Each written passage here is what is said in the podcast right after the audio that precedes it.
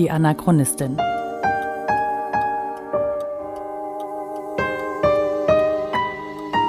Ein Podcast über die Lebensgeschichte des Widerstandskämpfers Theo Hespers und seiner Nachfahren.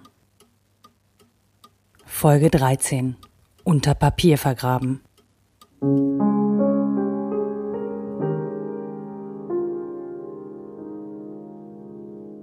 Fünf Monate ist es jetzt her, dass ich das Blog gestartet habe. Die meiste Zeit ist es mir gelungen, wöchentlich zu schreiben. Gerade hängt's. Das liegt vor allem daran, dass sich mein Schreibtisch biegt unter dem Material, das ich rangeschafft habe. Ich komme einfach nicht mehr nach mit Sichten, Lesen und Schreiben. Und jetzt sitze ich wieder im Zug nach Berlin, um noch mehr Unterlagen zu besorgen. Denn im Bundesarchiv liegen rund 3000 Seiten Material zum Prozess gegen Theo Hespers. Also sofern man sowas Prozess nennen kann, denn mein Großvater hatte ja nicht mal einen Verteidiger. Es wäre natürlich einfacher gewesen, sich das alles in Kopie zuschicken zu lassen. Von dem Geld für die Kopien könnte ich allerdings eine kleine Weltreise finanzieren. Also fahre ich hin und werde mich zwei Tage lang damit beschäftigen, in altem Papier zu wühlen.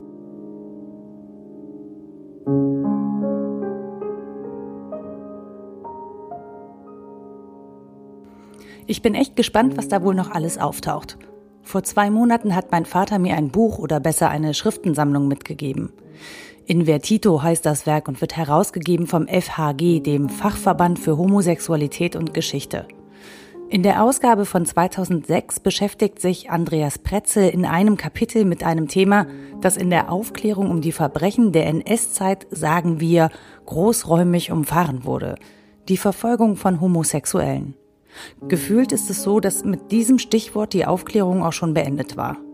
Ehrlich gesagt kann ich mich nicht daran erinnern, in den unzähligen Geschichtsstunden über den Zweiten Weltkrieg jemals das Wort homosexuell gehört zu haben.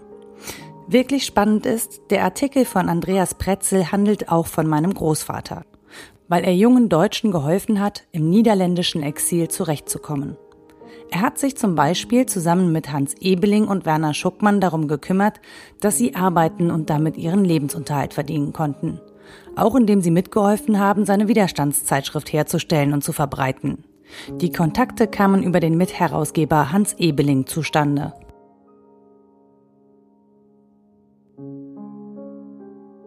Die bündische Jugend war für schwule Männer und lesbische Frauen mitunter die einzige Möglichkeit, sich zu treffen und in Kontakt zu kommen. Dass es diese Kontakte gab, lässt sich durch die Protokolle belegen, die im Bundesarchiv in Berlin liegen. Da steht natürlich nichts über die sexuelle Orientierung der Person, also nicht direkt zumindest. Aber wenn jemand aufflog, war er natürlich erpressbar.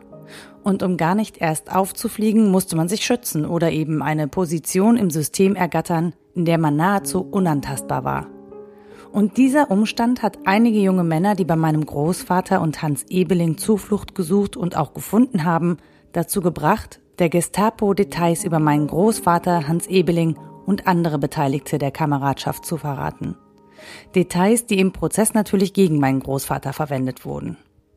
In den Fußnoten dieses wissenschaftlichen Textes sind ziemlich viele Verweise auf Akten, die meinen Großvater betreffen. Seitdem bin ich mir mehr als sicher, dass das, was mir vorliegt, unvollständig ist. Einen Monat hat es jetzt gedauert, alle Einzelheiten zu klären und einen Termin zu finden, um nach Berlin fahren zu können.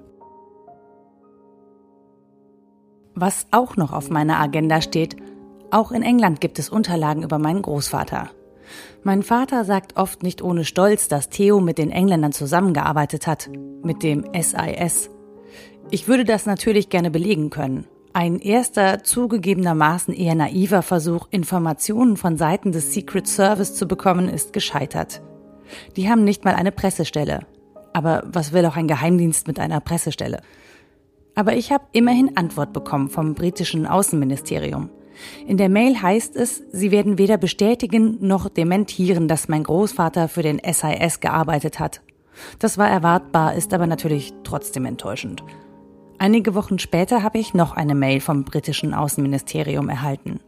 Im Nationalarchiv in London liegen tatsächlich Unterlagen zu meinem Großvater. Soweit ich das der Mail entnehmen kann, ist er zumindest auf einer Informantenliste des SOI geführt. Auch diese Unterlagen will ich mir besorgen. Zu meiner Oma Käthe gibt es ebenfalls eine Akte. Die liegt in einem Archiv in Duisburg. Auch da muss ich eine Woche vorher Bescheid sagen, damit sie mir die Akte raussuchen und ich Einsicht nehmen kann. Denn es gibt ein paar kuriose Anekdoten zu den Verhören meiner Großmutter und auch da würde ich gerne einfach wissen, wie viel Legende dabei ist, beziehungsweise was davon jetzt tatsächlich protokolliert wurde. Und damit ich mir dieses ganze Privatvergnügen leisten kann, habe ich noch ein kleines Feature über meinen Großvater für die Radio Wissen gemacht. 20 Minuten sind viel Zeit und aufwendig in der Produktion, aber bei weitem nicht genug Zeit, um die Geschichte vollständig zu erzählen. Deshalb geht es in der Sendung 100 wirklich nur um meinen Großvater. Alles weitere dann, wenn ich die Akten im Bundesarchiv Berlin fertig gesichtet und in meinem Kopf sortiert habe.